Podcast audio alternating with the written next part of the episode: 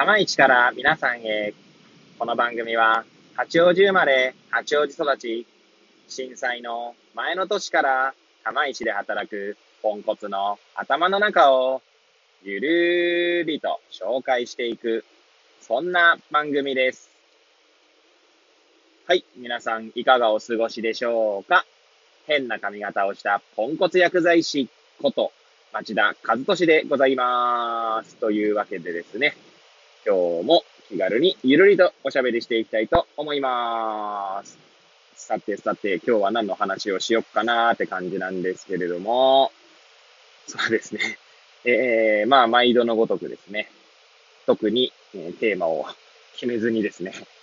えー、話して、話してっていうか、あの、録音ボタンを押してですね、まあ、いつも通りですね、えー、車を運転しながら、エアポッツで、まあ、録音して収録しているというところでございます。まあ、収録している日はですね、1月8日、金曜日ですね。えー、2021年1月8日の金曜日の、えー、8時半ぐらいですかね。はい。出勤の時に、まあ、娘を送り届けてからね、録音しております。はい。そうですね。今日はじゃあまあ、前も話したかもしれないね。そうね。結局ね、前も話した内容がね、出てくるんですよね、きっとね。はい。あ、まあ今最近ですね、あの本を読んでるんですけれども、あ昨日はちょっと本読めなかったな。うん。まああの、なんか本読んでて思うところだったりとかを、ちょっと すげえざっくりしちゃってる話。はい。えー、まあ、話そうかと思いますので、もしよければ最後までお聞きいただければ幸いでございます。はい。まあ本ですけどね、まああの、今までもですね、まあ特にサッカーの本とかね、えー、まあサッカーって言っても、まああの、なんて言うんでしょう。指導者向けの本だったりとか、あとは文化ね、サッカーの文化とかね、あとは、まあ、育成の話だったりとか、まあ、サッカーからですね、地域の話だったりとか、まあ、国のね、話だったりとか、まあ、そういった、まあ、サッカーを通していろんな世界に触れてきたんですけれども、最近はですね、まあ以前にもお話ししているように、 Voicy のですね、まあ荒木博之のブックカフェの影響でですね、まあそこで出てくるような本を、ま、買ったりとかして読んでますね。はい。で、まあその時にですね、まあ荒木さん、まあだだけじゃないんでしょうけど、まあ他の方もそうやってるんでしょうけど、えー、まあ荒木さんの表現で言うと、表現ではねえな。まあ、荒木さんが言ってたのは、まあ、ある本を買うとですね、まあ、その本に付随して、どんどん本、あの、読もうとする本が広がるみたいなことを言ってたんですよね。ちょっと、一言一句同じ表現かどうかちょっとさておきなんですけれども、で、多分ですね、えー、引用文献みたい、引用文献っていうんですかね。はい。引用している、まあ、本とか、論文とか、そういったところに手をつけてるんじゃないかなと思います。で、まあ、そしてですね、私もですね、まあ、買った本でですね、まあ、えー、なんだろう、引用されている本とかも、ちょっとアマゾンのお気に入りに入れたりとか、まあ、あるいはですね、まあ、安かったら中古、まあ、最近ね、中古で買うようになりましたね。まあ、新品でもいいんですけど、なんか、やっぱり全然安かったりするので、送料込みでもね、まあ、ちなみに大体 Amazon でね、本購入したことある、特に中古で購入したことある人はわかるかもしれないんですけど、まあ、中古に関してはですね、送料がかかるんですね。新品の場合だと、プレミアム会員だとですね、えー、送料無料なんですけれども、なんでまあ、物によってはですね、送料込みだとトントンになる場合もあるので、その場合は新品を買いますが、まあ、中古でもですね、たまに1円とかいうのあるんですよね。1円で送料が350円で351円みたいな。はい。そんなのもあるので、まあなんというかね、まあ、なるべく中古を買うようにしてますね。で、中古でもですね、確かに線とか引っ張ってあるものとかあるんですけど、まあ別に読むのにはですね、全然支障がないと。はい。そんな感じでございますね。はい。で、まあそうやって引用されているですね、まあ文献を、に手をつけていってるんですけども、これってまあなんか最近思うのはこう、医学論文とかとも同じだなと思ってまして、えー、医学論文もですね、基本的にはですね、引用文献みたいなのは、まあ、ついてるわけですね。で、私の尊敬するですね、青島修一先生というね、まあ、何度か釜石にも、何度かじゃ一度か、釜石に来たのは一度ですが、まあ、盛岡とかでね、お会いしたこともありますし、はい。まあ、いる一緒にね、イベントを企画したこともありますし、はい。そんな青島先生なんかはですね、青島先生自身の論考には大体、まあ、引用文献がもうたくさんつきまくってますね。どんだけつけんだよっていうぐらい、えー、ついてるんですけれども、いや、だそれをね、ツイッターでね、ご自身がね、いや、引用文献の数がいくつになってしまった、みたいな感じでですね、ツイートしたりとかしてるので、まあ、ほんとすげえなっていつも思うんですけれども、はい。なんで、まあ、その、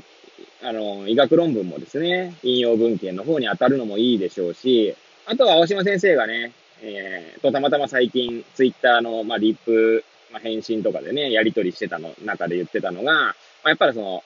ランドマーク論文って、まあ、言ってましたけど、まあ、要は名著ですね。あの、本で言えば名著。はい。なんでラ、ランドマークになる、そういった本っていうのは、まあ、読んでおくといいですよね、みたいなこと言っててですね、確かにそうだなと。で、まあ、ちなみに青島先生からですね、まあ、私がちょっと最近人類学とか興味あって、買ったりしてるんですよね、とか読んだりしてるんですよね、って。まあ、そんなたくさん読んでないんですけど、まあ、読んでみる中でですね、言ってたのが、えっ、ー、と、モースのですね、贈与論っていう本はいつか読んでみたいって青島先生が言ってたので、それもですね、Amazon のお気に入りに入れてあります。はい。なんでまあちょっとお小遣いというかね、自分の使える金額にも限りがありますので、はい。まあ来月ですかね。2月に入ったらですね、ちょっと贈与論も買いたいなぁなんて思ってますね。はい。いや、最近買ったのだと、なんかもう、いや、すげえ、すげえ昔の本とかも買っ、すげえ昔なのかなはい。もう買ったりとかもしててですね。まあ、まだ読んでないんですけど、はい。いやー、なんかいいですよね。まあ、あの、いくら本読んでもですね、世の中のすべての本を読めるなんてことはないって、まあ、荒木先生も、荒木先生、荒木マスターもね、言ってますので、あの、なんていうんですか、自分の興味を持つ、興味をそそられる本をですね、まあ、読み続けたいな、なんて思いますね。はい。まあ、そうやっていくとですね、楽しいなっていうのが、まあ、第一ですね。で、まあ、最近、あの、ほとんどですね、 Voicy だと荒木さんの本、荒木マスターの番組しか聞いてないんですけど、まあ、空いてる時間にはですね、あの、茂木さんです。茂木先生ですね。茂木健一郎さん。はい。脳科学者のね。茂木さんのやつも聞いてるんですけれども、茂木さんも言ってたんですけど、あの、 Voicy の中でね、茂木健の脳ラジオの中で言ってたんですけれども、まあ、本はですね、この速読とかそういうのじゃなく、まあ、なんて言うんですか、その速読するから偉いとか、そういう話じゃないんだよ、みたいな。まあ、自分のペースで読めばいいんじゃないの？みたいな。はい。だから本をたくさん読んだから偉いとかってことでもないし、で、あと他の回で言ってたから、本の、今それ言ったのは、本を読むスピード？というか本を読む、なんだろう、テンポ？についての話で言ってたんですけど、まあそれ以外のところではですね、やっぱ学びはやっぱ楽しくなきゃいけないと。だからまあ日本の文化的にはですね、なんかこう、耐えて耐えて、なんかこう、忙しいけどやってますみたいなの感じだとですね、あ感じが、まあなんて言うんだろうな、喜ばれるっていうか、そういう姿こそなんか、ね、苦学生みたいな。あの、なんでしょうね。苦学生って言うと、私は、あの、勝手に二宮金次郎が出てくるんですけど、まあ、ごめんなさい。完全あの、二宮金次郎が苦学生だったかどうかっていう話はさておきなんですが、はい。ただ、二宮金次郎もおそらく、ごめんなさい。完全に、あの、適当に言ってますけれども、二宮金次郎おそらくその本を読んでる時っていうのはきっと楽しかったんじゃないかなと思うんですよね。はい。まあ、苦学生なのかなごめんなさい。完全にね、今ね、イメージで言ってるんで、二宮金次郎にね、あの、なんだろう、一加減がある人にとってはですね、お前何言ってんだって話かもしれませんが、はい。まあ、仮に苦学、苦学生っていう表現って多分おそらくその金銭的にとか、経済的なところとかが言われるんじゃないかなと思うんですけど、まあ、学生というかその学ぶっていうところに関してはきっと楽しいからこそ、あの、苦学生っていうものは成り立つんじゃないかなと思うんですよね。つつまりそれだけ楽しいから、いくら、その、経済的に困窮していたとしても、学びの時間が楽しいからやっていけるみたいな。わかんないですよ。まあ、これも適当に言ってました。はい。まあ、なのでですね、あんまりなんかこう、まあ自分のペースでいいなというのが最近思うとこですね。はい。という感じでですね、適当にまた、ダラダラと 喋ってきました。今日は何の話だったんでしょうね。はい。まあ、本買ってるって話です。本を買って本をどんな風に読んでるかとかって話ですかね。はい。まあと医学論文との共通点みたいなものを語らせていただきました。はい。えー、いつも通りですね、こんなぐだぐだな放送にありながらですね、え、最後までお聞きいただいている皆さん、えー、本当にありがとうございます。はい。